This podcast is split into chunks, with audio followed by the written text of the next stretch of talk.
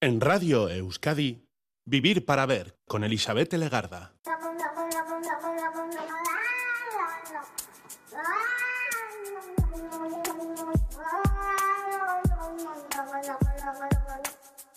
Gabón, bienvenida, bienvenido a esta edición de Vivir para Ver en Radio Euskadi.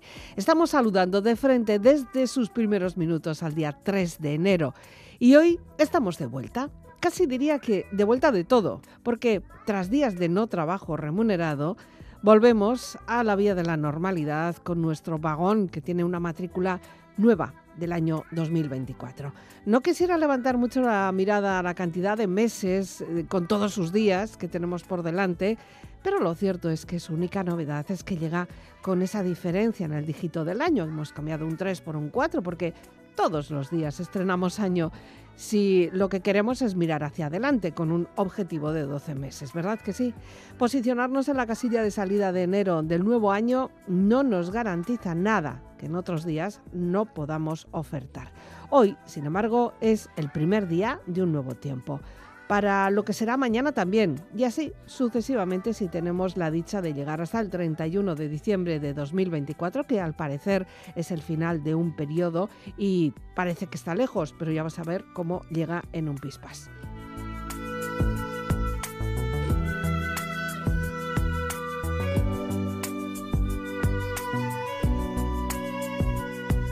Vivir para ver. Con Elizabeth Legarda. Hoy conversamos con Richard Bacete González. Es antropólogo, lo es por vocación. Es trabajador social, dice que lo es por convicción. Es además escritor, investigador social, especialista en género, masculinidades, feminismo, políticas de igualdad, paternidades positivas y economía de desarrollo. Es investigador social, consultor, formador y coach de personas y equipos, pero además él mismo se presenta como padre de familia numerosa, hombre en transición y aprendizaje continuo apasionado por la belleza que hay en las personas y en las cosas, los entornos, la naturaleza. Conoce las labores de cooperación en países como Croacia, Guatemala, México y Cuba, en los que ha trabajado en entornos de educación de personas en riesgo de exclusión social y política. Y ha colaborado e impulsado distintos proyectos para promover la implicación de los hombres en la igualdad. Así conoce bien el programa de Hombres por la Igualdad, Guisondus, del Instituto Vasco de la Mujer de Macunde, y es uno de los promotores y de los motores de Promundo Global a nivel estatal. Hoy Richard Bacete, como digo, es nuestro invitado y nos atiende desde los estudios de Radio Euskadi en Gasteiz. Richard, kaixo, Gabón. Kaixo, Elizabeth Ezelmoduz. Oso ondo, eta zu? Oso ondo, ondo zen beharko. Es ondo, ondo. Va, bai, tenemos que decir que bien, aunque, bueno, a estas horas de la noche yo creo que las cosas se ven diferentes, ¿verdad? Sí, sí, sí, sí, hay como una, una, una, una calma y un y un silencio ¿no? que permite por lo menos eh, estar más mm, en conexión ¿no? con, Sí. con uno mismo, con una misma. Bueno, esas, esas ventajas. ¿no? Muy bien. Bueno, vamos a conocerte a ti, vamos a conocer tu obra, también vamos a conocer todas las ideas que te, que te bullen en, la- en el cerebro, que me parece que son muchas. vamos a ver si Demasiadas, demasiadas. un poquito de orden entre tú y yo. Vamos a hacer aquí una purrusalda interesante.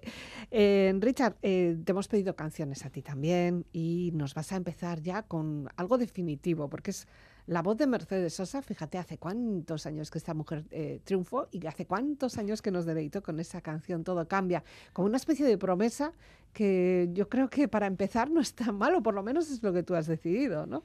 Sí, yo creo que, mm, que conectar con, con la esperanza en los tiempos que corren. Hombre, me imagino que durante las pestes en la Edad Media también pensarían que eran tiempos malos, ¿no? Pero por estos tiempos de desasosiego, ¿no? Donde pensábamos que la humanidad pues, había aprendido eh, tantas, tantas lecciones, ¿no? Pues pensar que, que somos eh, seres finitos, que estamos aquí de, de paso, que realmente lo que nos define es la, la- la- la vulnerabilidad, ¿no? Mm. Y, y pensar que lo que ahora nos parece tremendo pues va a cambiar Sí. y que estamos destinadas todos y todos. Y últimamente en todas las formaciones que hago empiezo diciendo nos vamos a morir. No sé si sois conscientes que nos vamos a morir. Vamos a dejar de estar aquí, vamos a pensar en el tiempo que, que, que- que lo que hemos aprendido en este tránsito y lo que, lo que nos queda por vivir, pues eso va a estar mm, ah, centrado en, en la transformación constante ¿no? de, lo, Mm. de lo que somos, de lo que hacemos. Nuestros propios cuerpos se, se transforman, envejecen, ya no tenemos las mismas capacidades. ¿no? Esto es como una evolución imparable Ya. e infinita. ¿no? Cambia lo superficial cambia también lo profundo, cambia el modo de pensar, cambia todo en este mundo, cambia el clima con los años, cambia el pastor su rebaño, y así como todo cambia, que yo cambie no es extraño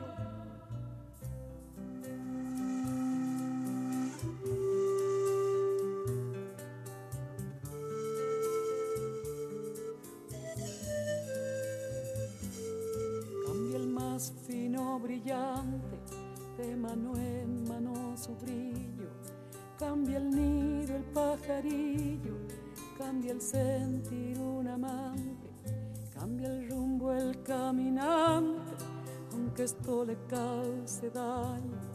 Y así como todo cambia, que yo cambie no es extraño.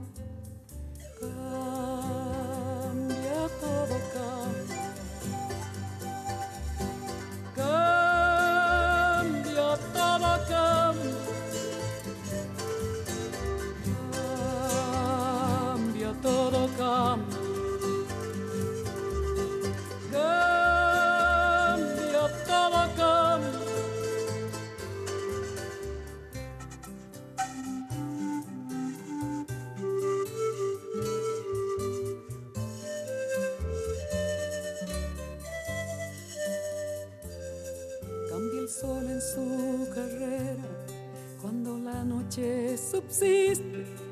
cambia la planta y se viste de verde la primavera. Cambia el pelaje la fiera, cambia el cabello el anciano. Y así como todo cambia, que yo cambie no es extraño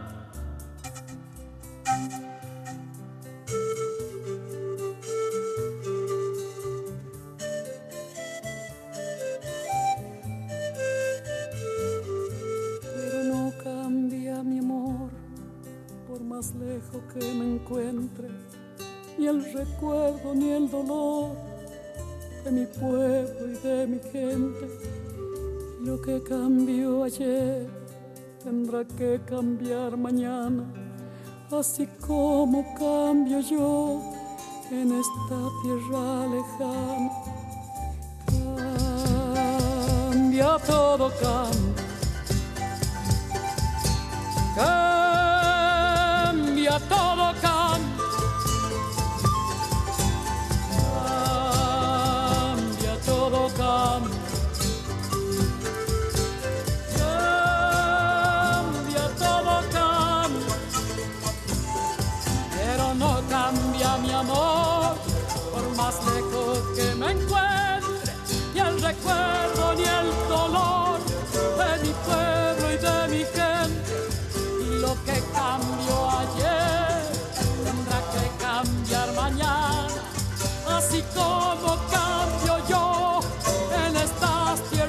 America.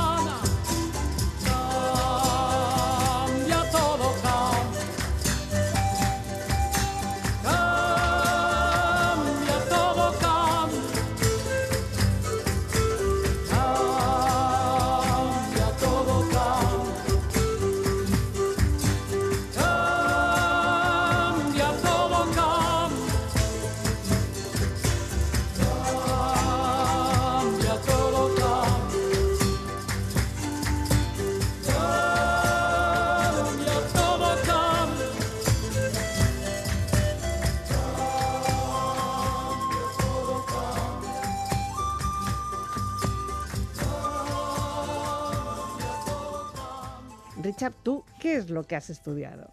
Pues yo estudié trabajo social. Ujú. Sí, creo que fui, soy el trabajador social que no, que no pudo ser mi madre por circunstancias de la vida, pero creo que heredé eh, su, su compromiso con, con la, con la desigualdad, con, con quienes más sufren, ¿no? Y, y, mm, digo, soy trabajador social por, por, por vocación, ¿no? Y, y, y luego, bueno, me empecé a, a tener distintas experiencias. Estuve un año en Guatemala, después de terminar trabajo social, pues trabajando con niños y niñas en la calle, acompañando retornos, ¿no? En situaciones muy, muy complejas, de mucha necesidad, de mucha violencia, de mucha vulnerabilidad.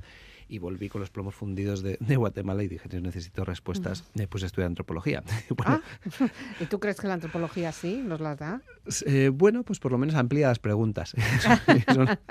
las varía, por lo menos se dan otras cuestiones. Nuevas preguntas más amplias, más, más, más complejas, ¿no? Y, hasta llegar a la, a la conclusión de que cuidado, ¿no? Cuidado con las palabras, cuidado con la ideología, cuidado con los a priori, ¿no? Lo que consideramos que es eh, lo mejor para, para, la sociedad, porque a veces en, en eso que es lo mejor eh, pues está el germen ¿no? De, de, no comprender que hay otros seres humanos que piensan y que ven la realidad desde, desde otro prisma, desde otra perspectiva. ¿no? Entonces mm. ahí, ahí seguí pensando, ¿no? porque en la inmensa mayoría de, de ocasiones cualquier acto de, violencia que conculca derechos, que, que, daña, pues somos hombres los protagonistas. ¿no? Y dices, ostras, Houston, necesito respuestas. Tenemos un problema. Sí, sí entonces me, pues, me, especialicé en, en, un máster de estudios feministas y de género en la, en la UPV, pero bueno, de ahí surgieron otras preguntas. Y bueno, ¿por qué no hay programas de igualdad o políticas de igualdad dirigidas a los, a los hombres? Y pusimos mm. en marcha el programa Guisondus de, de Macunde y esto me llevó también a, a pensar ¿no? en, cuestiones más relacionadas con la psicología. Entonces hice un, hice un máster de, de, coaching de personas y equipos, ¿no? a ver cómo podía acompañar yo a personas sin ser psicólogo, siendo antropólogo, mm. desde el cambio global atender también las, las necesidades de los, de los equipos, de las de las personas. Antes había hecho un, un, máster de economía aplicada al desarrollo. Bueno, pues al final ir, ir planteando preguntas, necesidades y, tratar de, de, estar a la altura ¿no? de, todo esto que me bulle por dentro. ¿no? Bueno, eh, en buena hora te he preguntado cómo, qué es lo que te has formado, porque de repente nos has hecho eh, un, mapa, un mapa muy interesante, con puntos muy, muy candentes también, muy fuertes, que no sé si alguna vez encontramos eh, las suficientes respuestas o, no hace falta, simplemente eh, planteando la pregunta es suficiente. Sí, bueno, yo creo que la, la pregunta es, es, importante que vaya acompañada de una acción, ¿no? O sea, no solo preguntar para obtener una, una respuesta como la pelota, que es la disparada del, del frontón cuando, cuando se lanza, ¿no? Es decir, bueno, ¿en qué tipo de, de mundo quiero vivir? O, o, esas grandes preguntas, ¿no? De cómo es una, una, vida que merezca la pena ser, ser vivida, ¿no? Entonces, ¿cómo, cómo quiero vivir? Considero que estoy aprovechando eh, mi, mi, tiempo. ¿no? Entonces, lanzar este tipo de, de preguntas mm, son operativas y nos llevan a la acción ¿no? y, y ver qué, qué, cuestiones están haciendo pues, que la, la, las personas, sobre todo a mí me interesan mucho los niños y las niñas. ¿no? Uh -huh. Esto igual me viene como, como aita, ¿no? es decir, las personas adultas, bueno, estamos que, que, mm, prácticamente el pesca, tenemos el pescado vendido en, en, el sentido que estamos socializadas, hemos hecho ya un tránsito importante en, en, en la vida, pero bueno, están las, las criaturas todas, ¿no? las, las de Palestina, las de Gaza, las de Ucrania, las de, las de Rusia, las de Argentina, las de Sudán, eh, las, de, las de Euskadi nos merecen vivir yeah. una,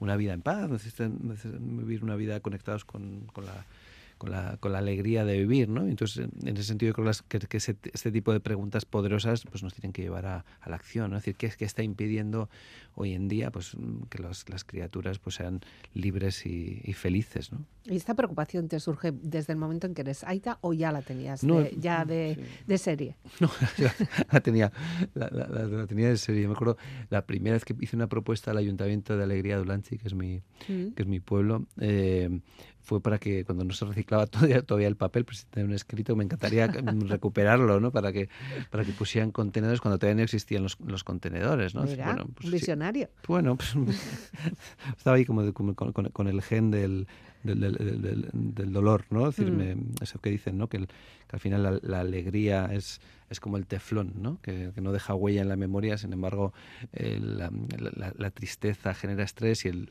y, y, el, el, estrés conecta, en, deja huella en la memoria, ¿no? Entonces, aquello que tiene que ver con, con el sufrimiento a mí siempre me, me, me impactó muchísimo, ¿no? La, hmm. En aquella época la, la Guerra Fría, la existencia de las de las, de las guerras. Me daba muchísimo miedo la, la violencia que, que, vivíamos aquí en, mm. en, en, Euskadi, ¿no? Y eso había que cambiarlo de alguna manera y eso lo sentí desde, desde, bien pequeño, ¿no? Es curioso porque en la actualidad también como tenemos tantas imágenes y nos llegan tantas imágenes, hemos llegado a normalizar cosas eh, tremendas. Antes quizá no nos llegaban tantas informaciones. La información sí podría llegar, mm.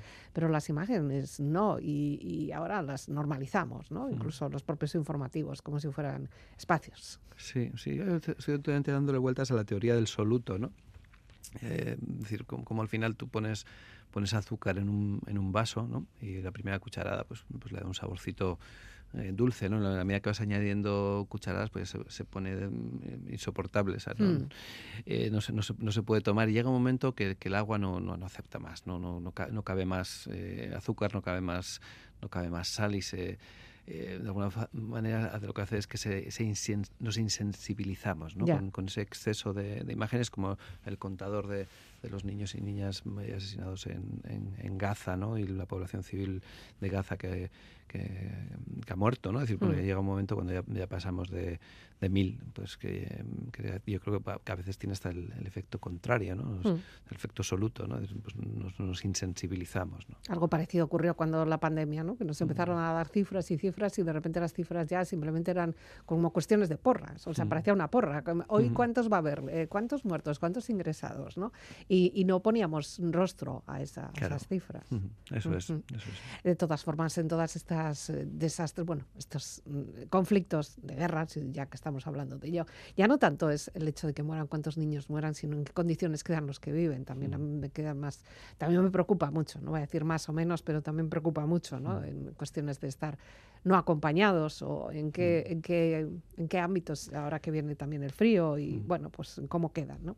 Y, qué será de ellos. Sí, sí, sí. Además, yo desde la, la convicción, ¿no?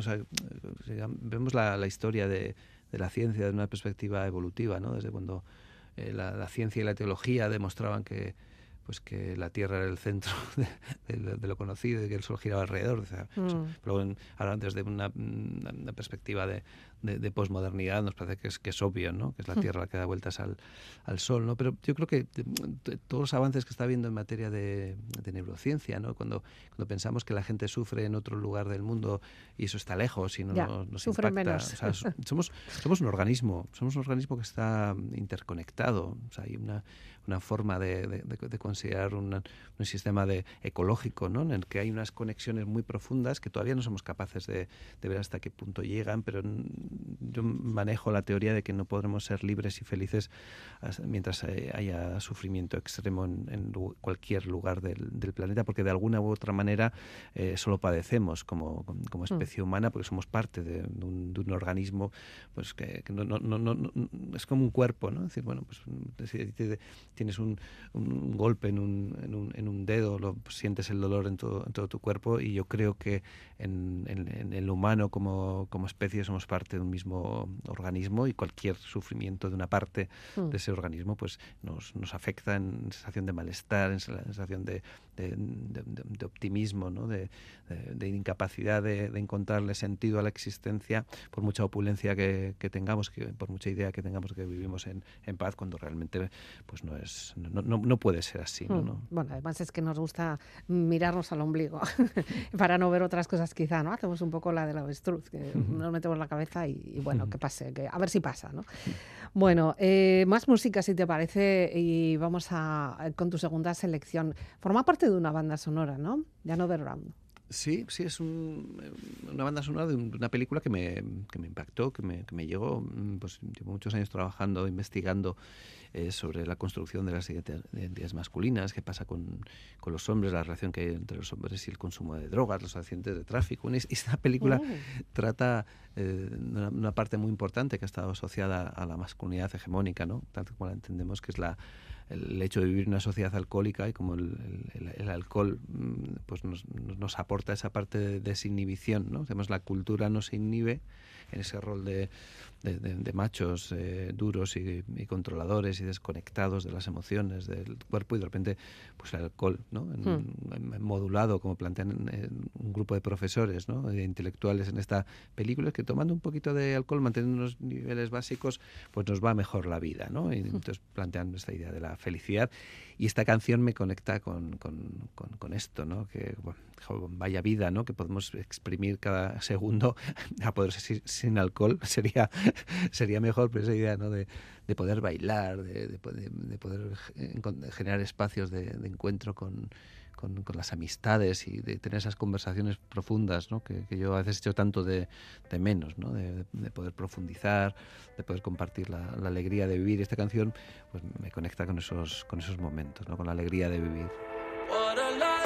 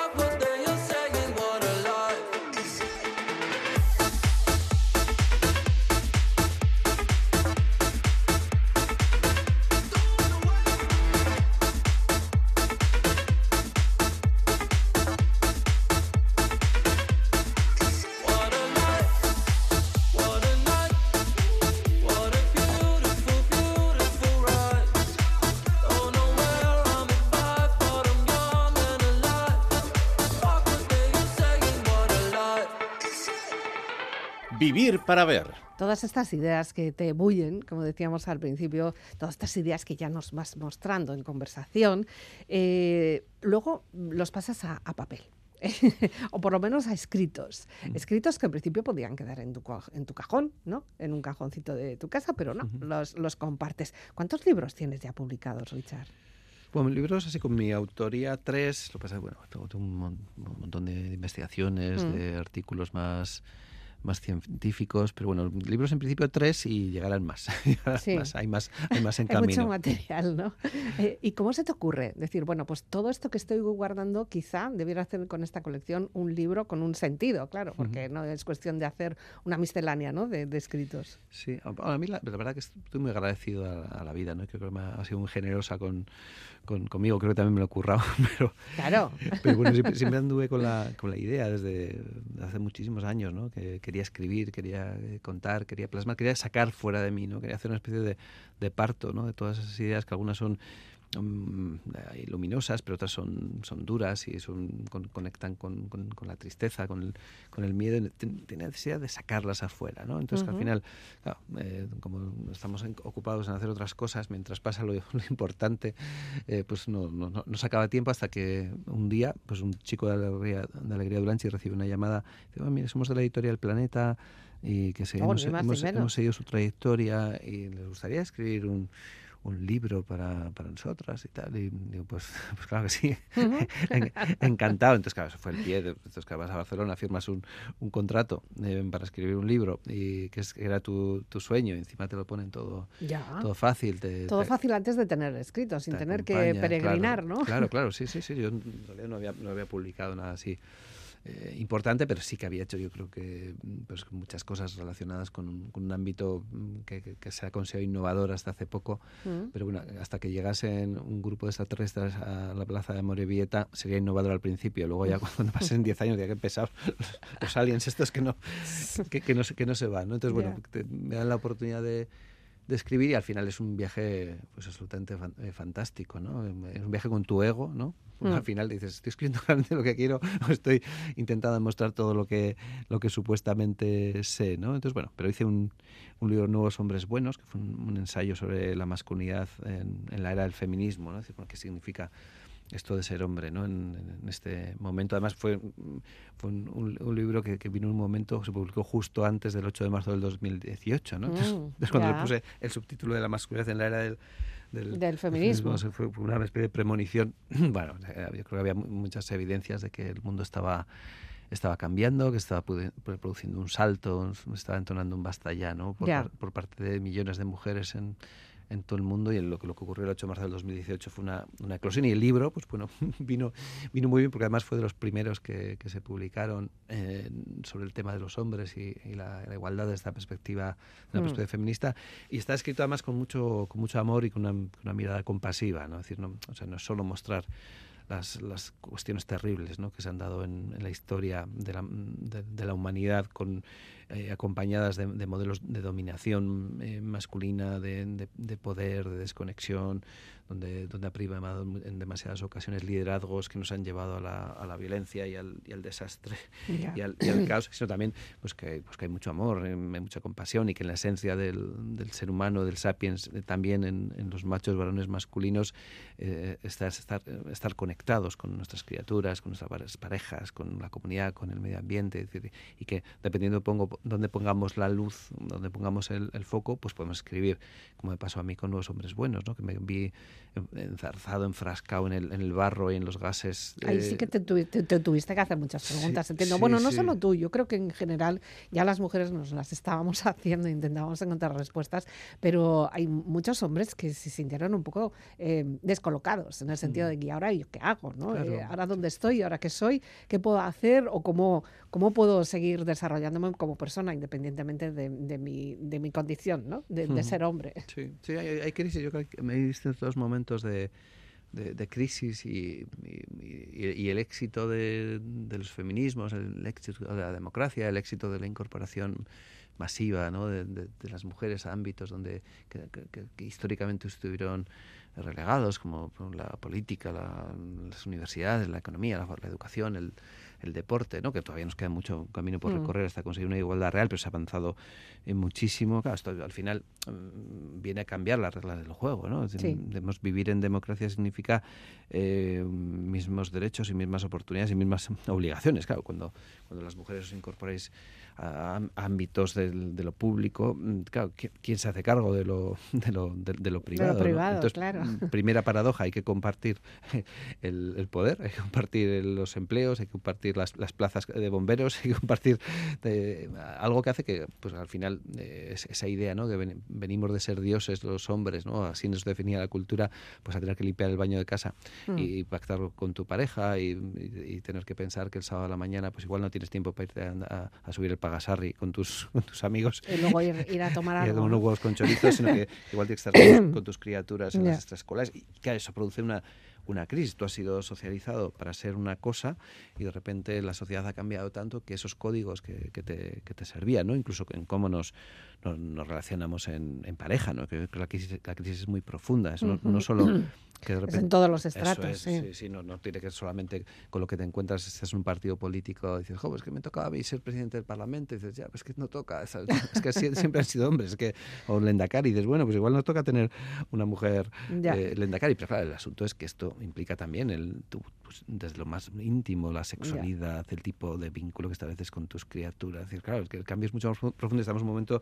pues, de crisis de la masculinidad y la crisis es algo fantástico, es una oportunidad preciosa para, para aprender, pero también eh, la crisis genera miedo, genera desasosiego. y también estamos para, para, pasarlo bien. Sí, sí, que, se, lo pregunten a, los, argentinos y a las oh, argentinas, como al final millones, de, de hombres eh, enfadados y, asustados, mm, pues mm. aupan a, la presidencia. Pues vimos el ejemplo de Trump o, el ejemplo de Milley en, en, Argentina, pues al final estos miedos, si nos atienden, si nos acompañan, eh, si nos explican, si no se mm. conversan, pues luego hacen que pasen cosas pues, que algunas no son mujeres también, ¿eh? Sí, pero ya, sabes, ya sabes que si, si hubieran tenido en cuenta como el voto de las mujeres solamente en Estados Unidos, todo el mapa sería mm, eh, demócrata y si se tiene los votos de los hombres, todo el mapa sería republicano. Entonces sí que hay un, un sesgo, eh, una inclinación, cualquier expresión ultra en las, en las urnas, pues apoya casi un 80% de voto masculino.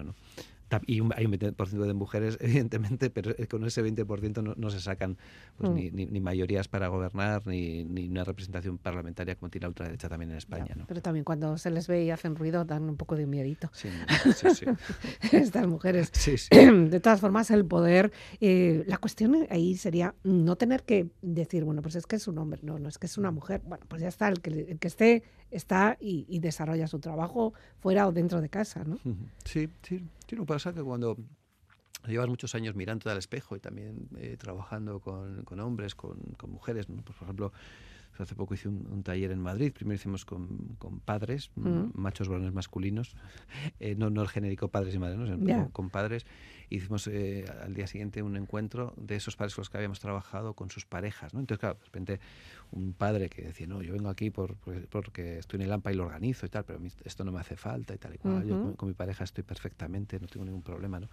Y al día siguiente viene su pareja y, claro, mm, describe precisamente todo lo contrario. Todo lo contrario. Y que eh, aquellas dificultades que tiene ese hombre en concreto tiene que ver con la expresión de las emociones, con el reconocimiento de la vulnerabilidad, de los errores, con la incapacidad de gestión emocional, que son características eh, que suelen ser mayoritarias en, un número eh, muy significativo de los hombres. Entonces, que el componente de género, o sea, la, deseabilidad es que fuéramos seres andróginos, o sea, mm. seres que, el ser expresivo, el ser tierna, el ser tierno, el ser compasiva, eso, eso, son, eso viene en el ADN del, del ser humano o tener liderazgo en un momento dado y tener fuerza para resolver un conflicto y tal.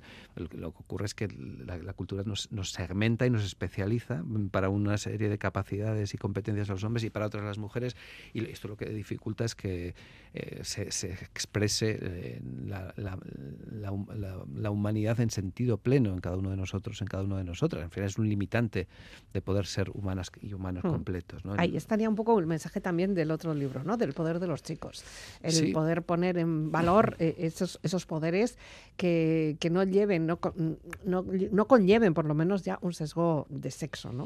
Sí, claro, al, final si miras el mercado, ¿no? yo soy aita de, de, dos niñas y de un, y de un chico, ¿no? Mm. Y, claro, trabajando temas de género, trabajando temas de feminismo, mm, conozco un poco lo que, se, que se estaba publicando, ¿no? En, en esos momentos, pues mi hija, la mayor, ya tenía pues, acceso a em, eh, cuentos de Buenas noches para niñas rebeldes, 50 mujeres cambian la historia, biografías de Simón de Beauvoir. Bueno, pues puede, haber 200, 300, 1000 libros dirigidos a las, a las chicas y de repente mi, mi hijo Alain tenía tres años, digo, ostras, ¿y, ahora? Y, los niños y los, y, los chicos qué, ¿no? O sea, ¿qué, ¿qué, impacto tiene el sexismo en las vidas de los, de los chicos y qué libros se escriben para acompañarles, ¿no? Entonces, las conclusiones de, de, mi primer ensayo de Nuevos Hombres Buenos, al final fue decir, bueno, y, los, eso, y los, chicos, ¿no? O sea, estamos en una ¿Ahora qué les damos? ¿Cómo, ¿Cómo los formamos? Claro, estamos en una crisis de masculinidad y ¿qué estamos haciendo para acompañar de una forma amable y, productiva a los, chicos? Y se, me ocurrió pues pensar el libro que me hubiera gustado tener a mí, ¿no? Cuando nací en el 73 en la Alegría Duranchi,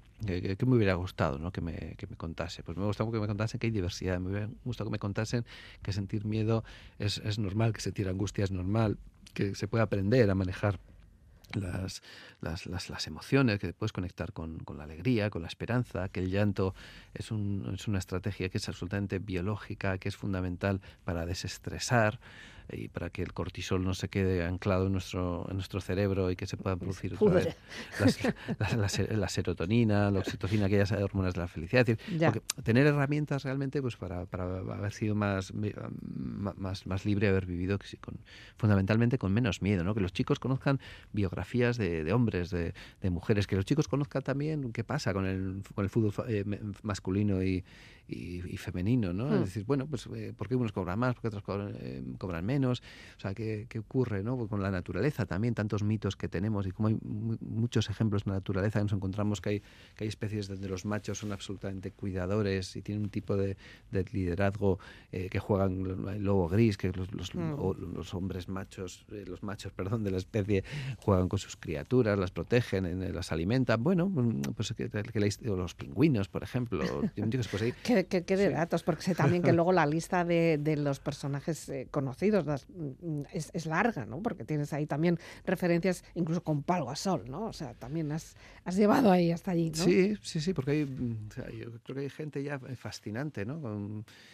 yo creo que en la historia de la, de la, humanidad vivimos una mirada violentológica, ¿no? Si, por ejemplo, en, en Euskadi hay una una persona que ha estado 55 años, estos son datos reales, ¿eh? que mm. una mujer que estuvo cuidando a su madre durante 55 años, su madre dependiente, y esto no sale, no abre ninguna noticia de decir, ostras, fíjate, esta, esta persona está 55 años de su vida sosteniendo la vida de, de otro ser humano. Sin embargo, pues yo qué sé, hay alguien que le da la raqueta muy fuerte o que da vueltas muy rápido a un circuito y sale en todas las noticias y tiene un alcance global y lo ven miles de millones de, miles, dos mil millones de personas en, todo el mundo. Eso es también mm. una mirada que es la, cultura. Y por eso cuando pongo ejemplos ¿no? en el poder de los chicos eh, sobre eh, chicos, ¿no? pues por ejemplo eh, hay unos, hermanos ¿no? que, son, que son gemelos y que los dos tenían una, un problema de, de, columna de, al, nacer y que pues, son excelentes jugadores en, silla de, de, ruedas, son dos,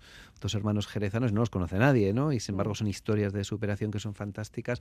O por ejemplo, algo que, trato en el libro también, El poder de los chicos, es eh, hacer un bucear en la historia, ¿no? Conocer que, quiénes fueron nuestros abuelos, nuestras abuelas, si podemos nuestros bisabuelos, nuestras bisabuelas, qué hacían, cómo vivían, ¿no? cómo eran las navidades en el, hmm. en el año 48, ¿no? que les regalaban. Digo, que hacer la genealogía de, de nuestra propia historia también nos, nos, nos ayuda a situarnos en, el, en este mundo del, del, exceso y de la opulencia en el que estamos abocando a vivir a nuestras criaturas. ¿no? Bueno, vamos con música que nos lleva hasta el Mediterráneo, en este caso con Juan Manuel Serrat. Esto no sé si tiene alguna relación con los temas que estamos tratando o simplemente es un capricho que te vas a permitir y que nos vas a compartir. Sí, bueno, es, es un capricho y hace poco íbamos en el, en el, en el, en el coche familiar, ¿no? Y estaban, ella y Elaine estaban poniendo su, su música, ¿no? Donde, donde, Esas peleas. donde prima el el, reggaetón, mami, no sé qué, tal, para decir, vale, bueno, yo no me quiero convertir en un censor y entonces trato de, explicar. y les dije, mira, pues no sé con qué os conectan estas canciones de, mami, yo te quiero dar más y tal, ¿no? Sino, yo os, quiero compartir y eso lo hago, ¿no? Aquí vamos a, vais a escuchar una canción cada una y yo os voy a poner las, las, mías. Y ese día les, puse Mediterráneo y me puse a cantar. Yo creo que hasta salió el sol, no sé si es verdad, pero... se veía el azul, ¿no? se, vería el azul y yo creo que además esa idea de, del camino, ¿no? De, mm. que, podemos ir a otro, a otro lugar pues más, más, más, luminoso, más oxigenado, más fresco, ¿no? Que, en el, La reacción, ¿cuál fue? Ahí está. Sí, yo, creo que a veces me, siento ¿no? con, con, una especie de, de, sotana y me siento un, bueno. un, predicador. ¿no? Es, eso que denostábamos, pero fíjate, yo creo que aquí hay un matiz. Yo creo que nosotros, nosotros somos bastante más moralistas con nuestros hijos e hijas que, que, lo que fueron nuestros padres. Ya. Pues yo, a veces me, Nos preocupa más también. ¿eh? Me sorprendo a mí mismo haciendo alguna, pues yo qué sé, con el tema del, de las tallas de la, de la, de la, ropa, ropa. Con la decir, ostras, a mí me ama y a mí jamás me, me, dijeron nada. Igual también es porque nunca rompí la... la, la, no había tanta también. La, ¿eh? norma. El, el, otro día mi, mi, hija con cuatro años, ¿no? Para, porque llamamos la, atalaya de la inteligencia de las, las criaturas, ¿no? Iba, iba cantando una, una, una, canción eh, del gato con botas, ¿no? ¿Quién es, ¿quién es eh, tu superhéroe favorito, ¿no? ¿Quién es tu superhéroe? Y dije yo, Jara, ¿y, quién es tu superheroína favorita, no? Y entonces ya, ya, saben que yo introduzco ese, ese matiz de género. Matiz, sí. Y las mujeres que me vean así de, papi, déjame en paz, ¿no? Esa sensación de que ya lo, ya lo sé, pero... Pero ahora no, ahora no es el momento. Déjame, disfrutar de este, de este Bueno, de todas formas hay que, seguir, hay que seguir sembrando, seguro que luego llegarán, los brotes. Sí, están, están, están. están. Ahí lo pasa que ese es el problema de la ideología, que tú crees que los brotes son lo, que tú has definido previamente como el cada brote. uno tiene su ritmo también.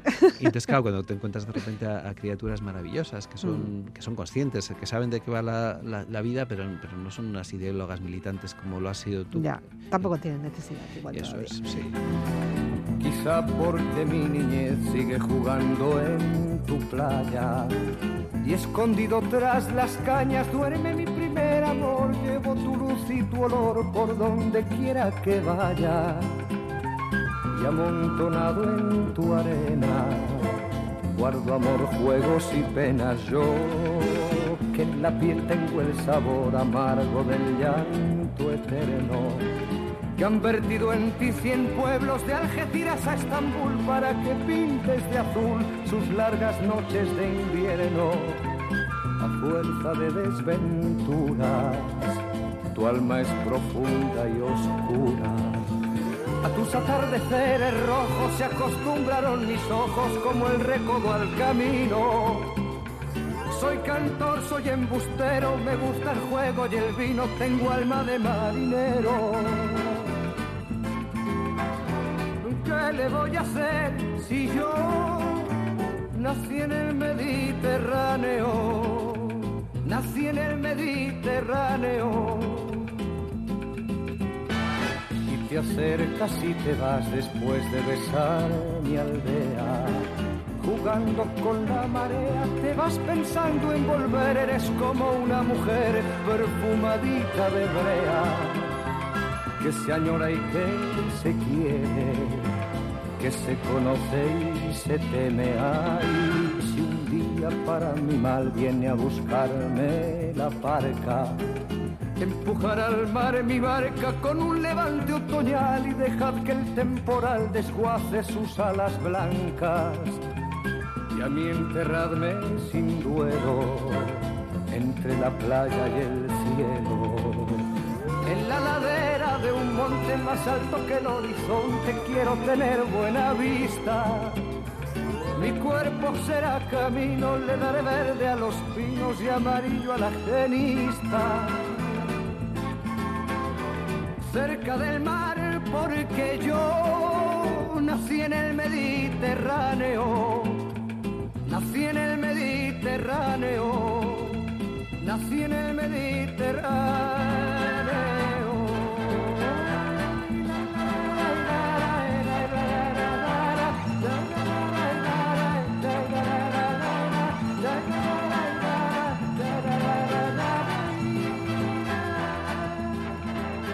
Bueno, uno de los libros más recientes eh, es el de Aita, ¿no? Primero lo escribiste así, en euskera, y con un esfuerzo, sin esfuerzo, por una cuestión también ahora ideológica de idioma o de identidad, o cómo fue esto? Sí, bueno, primero yo creo que salió en catalán. Ah, mira.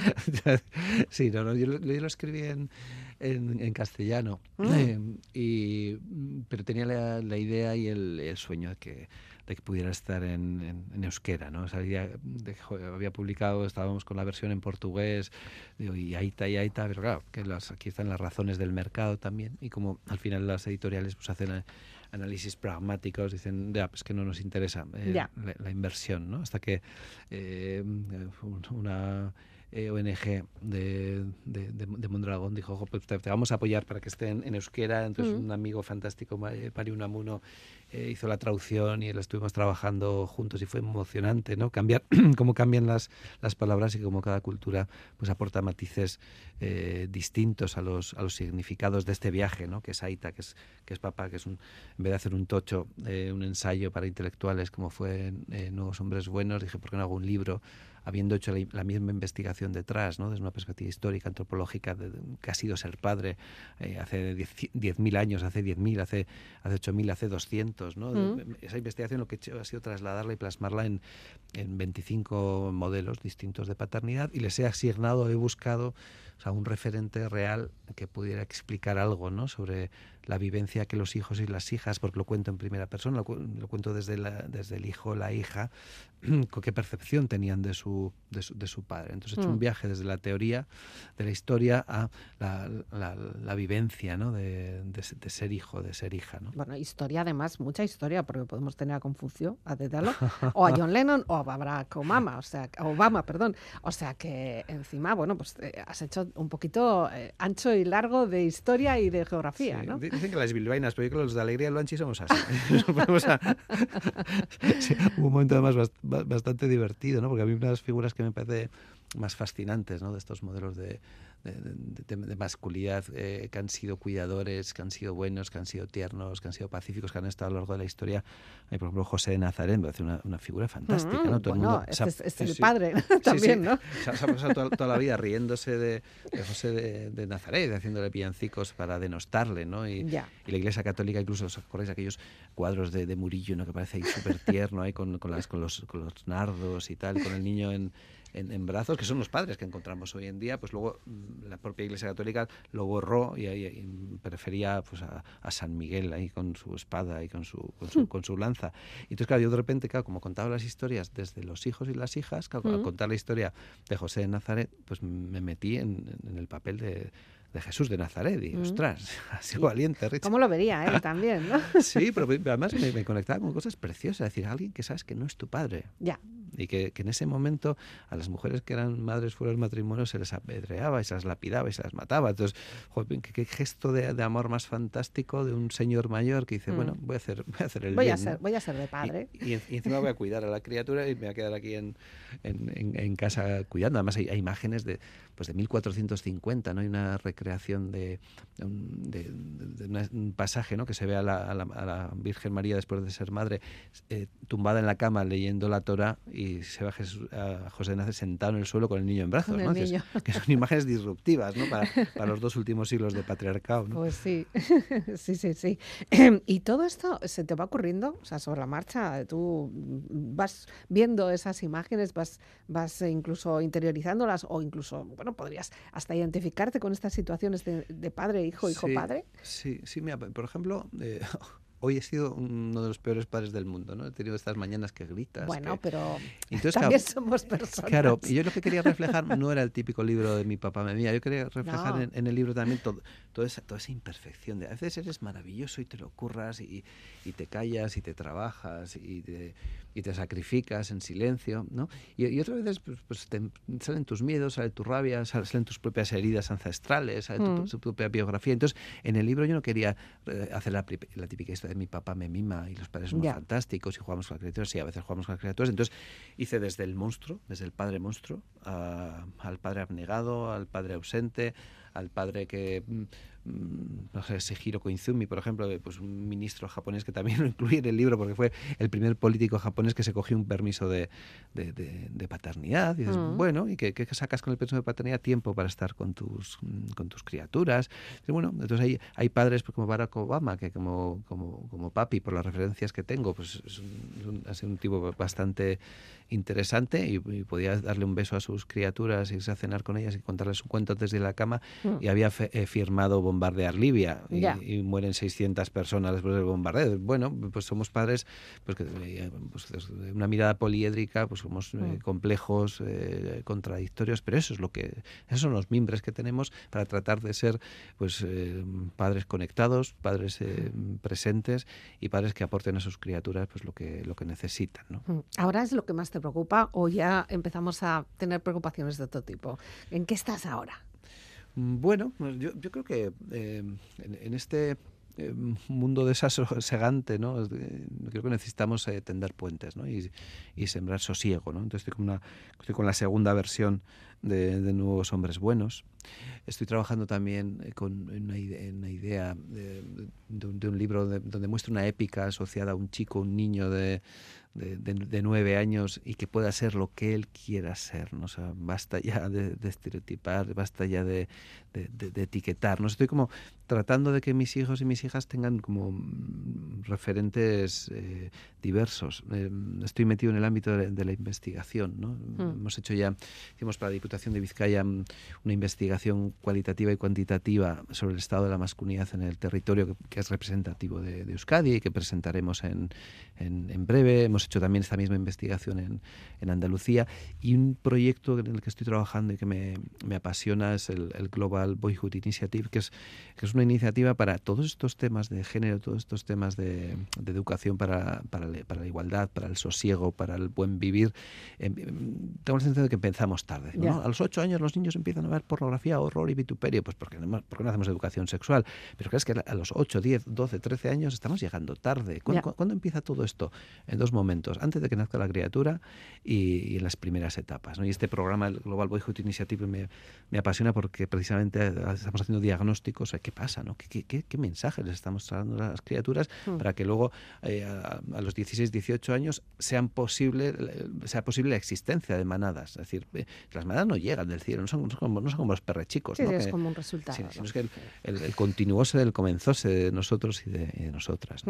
Todos esos trabajos, de todas formas, para las personas que pudieran estar interesadas o pudieran, eh, eh, bueno, pues llamarte o, interesarse porque pudieras hacer uno de estos seminarios tuyos o estas formaciones, estás en las redes, estás eh, accesible, tienes tu página web, donde te encuentran además de, además de las librerías, ¿no? En, estos libros que habíamos comentado hasta ahora. A mí me, suele decir, pero ¿cómo, cómo lo hacen? Yo no, tengo ni página web, espero, ah, espero, ¿no tienes? espero, espero para estos días tener una, porque no, no, la tengo porque me, me llaman, o sea, me, me llama la gente, me busca. El, que quiere te encuentra, ¿no? ¿Cómo es esto? he hecho una entrevista en el país, me llama la periodista, pero bueno, sí, a través de, Instagram, sobre todo de LinkedIn, ahí nos, nos podemos, nos podemos encontrar. Hay maneras, hay maneras de encontrar, sí, el que quiere lo, encuentra, ¿no? Sí, sí, sí, además hay espacios y funciona, funciona cuando nos, nos sentamos ¿no? a, conversar, cuando mostramos el mundo desde, otra mirada, ¿no? Desde mm. la, la, la, violentología o de lo que nos queda por, eh, por ganar o esa, esa, idea que asocia e insiste ¿no? en, en, en conectar a los chicos jóvenes con la violencia a los chicos jóvenes, con los cuales dejemos en paz a los chicos jóvenes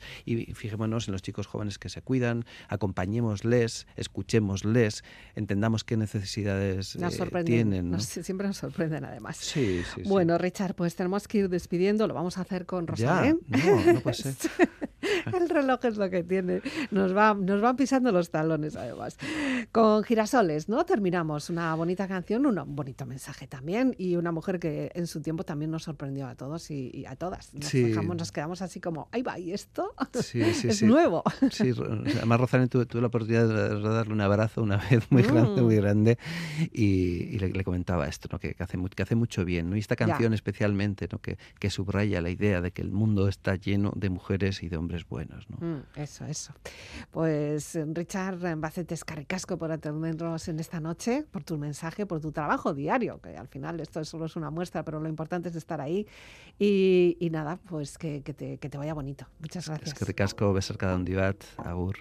Era necesario respirar para mirar alrededor. Paseo por La Habana y un café frente al malecón. Con, con, con, comienzan los recuerdos, las espinas. Puedes descargar todo este contenido a través de la web y de las redes sociales de Vivir para Ver. La despedida de que nos habla Elizabeth Legarda, Viararte, Gabón. Ay, pero nos miramos, vaya año pasamos a ver si remontamos. Sin dedicarle más tiempo, que el mundo está lleno de mujeres que le canto a los valientes que llevan por bandera la verdad. A quienes son capaces de sentirse en la piel de los demás. Los que no participan de las injusticias no miran a otro lado. Los que no se acomodan y los que riegan siempre su raíz. A ti mi compañero que me tiendes la mano que es tu corazón bondad. Me estudias con curiosidad, me miras con respeto y besas con cariño cada parte de mi cuerpo. Tienes en los ojos girasoles y cuando me miras soy la estrella que más brilla. Cuando ríes ilumina todo el techo, ya duermo tranquila, siento tanta calma dentro. Y tienes en los ojos girasoles y cuando me miras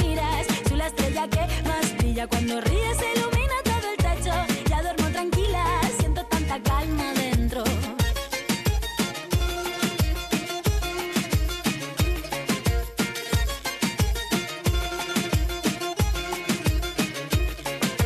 Es necesario revivir para poder saborear. Encajo las ideas, reflexión para mejorar. Impulso doy un paso pequeñito para atrás. Todo lo que no atendí vuelve siempre a resurgir. Pero sonreímos, vaya si vivimos todo lo que aprendimos. No le dedicaré más tiempo, pues el mundo está lleno de mujeres y hombres buenos. Así que le canto a los coherentes, a los humildes que buscan la paz. Seres sensibles que cuidan de otros seres y saben amar. A todos los que luchan por nuestros derechos miran a todo hombre igual. A quienes no me juzguen y quien esté dispuesto a compartir. A ti mi compañero que tienes alma pura que es tu corazón bondad. Respetas mi espacio vital, me escuchas bien atento y besas con cariño cada parte de mi cuerpo. Ojos girasoles y cuando me miras soy la estrella que más brilla. Cuando ríes ilumina todo el techo, ya duermo tranquila, siento tanta calma dentro. Y tienes en los ojos girasoles y cuando me miras soy la estrella que más brilla. Cuando ríes ilumina todo el techo, ya duermo tranquila, siento tanta calma dentro.